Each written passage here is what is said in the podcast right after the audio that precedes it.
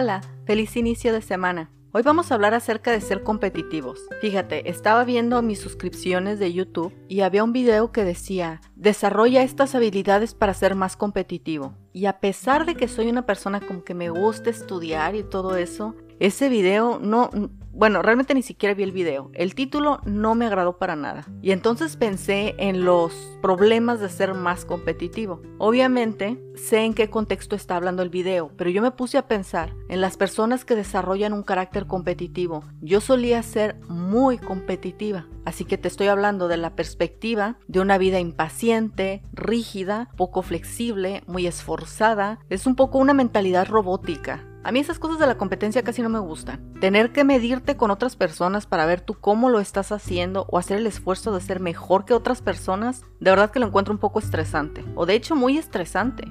Conforme, lo diré así, más mayor me voy haciendo, me doy cuenta que uno pierde mucho el tiempo en cosas que podríamos llamar inútiles. Hay preocupaciones que sí tenemos y que sí debemos de tener porque son cosas que tenemos que solucionar, pero sin embargo hay otro tipo de preocupaciones que nada más aportan estrés y pura inutilidad a la vida. Compararte con otras personas, tener envidia, estarte enojando, sentirte triste, nostálgico, melancólico. Y yo sé que las emociones no son fáciles de controlar. Sé que uno no puede cambiar de la tristeza a la alegría con tan solo pensarlo, sino que tiene que haber un trabajo detrás. Conocernos a nosotros mismos, saber qué nos hace reaccionar y cómo reaccionamos, es como un músculo, pero es muy importante desarrollarlo.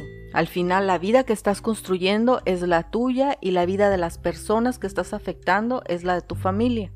Y si bien la vida no es perfecta, todos nosotros queremos vivir en un ambiente armónico. Realmente dentro de nuestros corazones está el deseo de vivir una vida tranquila, con amor incondicional, tener paz, no sentir envidia, no estarnos enojando. De una forma se podría decir como ser libre de nosotros mismos. Eso sí, yo lo tenía muy presente. Era una persona muy competitiva, muy esforzada, me molestaba con facilidad. Yo no puedo decir que yo era una persona agresiva, pero sí muy determinante. Siempre he sido una persona muy determinante. Así vengo de diseño, no es algo que yo construí. Lo que sí he hecho es aprender a ser determinante con las cosas que no me están funcionando.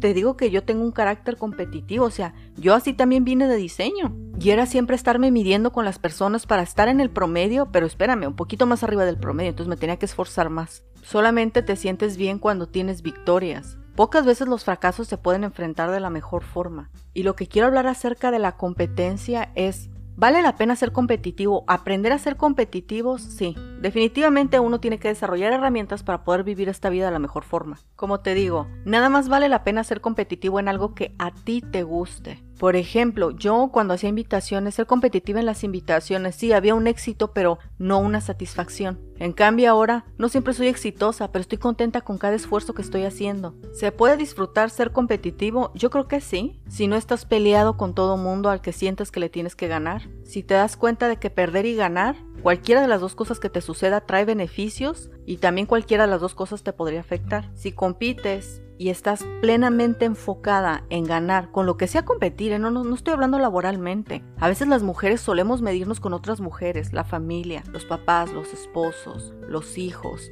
la casa, el carro, el cuerpo, la cara, el pelo, etc. De repente sí se vuelve una vida muy estresante, tratar de medirte con todo mundo, ser el promedio y ganar en aquellas cosas que te importan. Solamente vale la pena ser competitivo en aquellas cosas que vas a disfrutar el hacer el esfuerzo por alcanzar. Yo disfruto hacer los esfuerzos que hago de marketing para aprender y cuando hay algo que me falla está bien porque ya aprendí que esa forma no se hace. Solamente vale la pena ser competitivo cuando no está en juego tu identidad y si ganas, ganas bien y si pierdes, pierdes bien. Por último, te comento que yo no creo en desarrolla estas habilidades a fin de que seas más competitivo, porque creo que cuando estás circundando las cosas que te gustan de verdad, tú misma vas viendo las cosas que vas necesitando, qué tipo de habilidades tienes que desarrollar. Por ejemplo, si quieres tener una mejor relación con los miembros de tu familia, nuclear o extendida, hay ciertas habilidades que tienes que desarrollar, por ejemplo, escuchar. Y eso es algo interno que va sucediendo. ¿Sabes qué? Quiero mejorar mi relación contigo y por eso quiero escucharte, quiero saber qué te pasa. Tener una vida exitosa no precisamente tiene que ver con el esfuerzo incansable de lograr todo. Hay esfuerzos incansables que son un gusto. Y yo creo que cuando llegas a ese punto, la competencia per se desaparece. Puedes ser más competitivo, pero no quiere decir que tú estés compitiendo.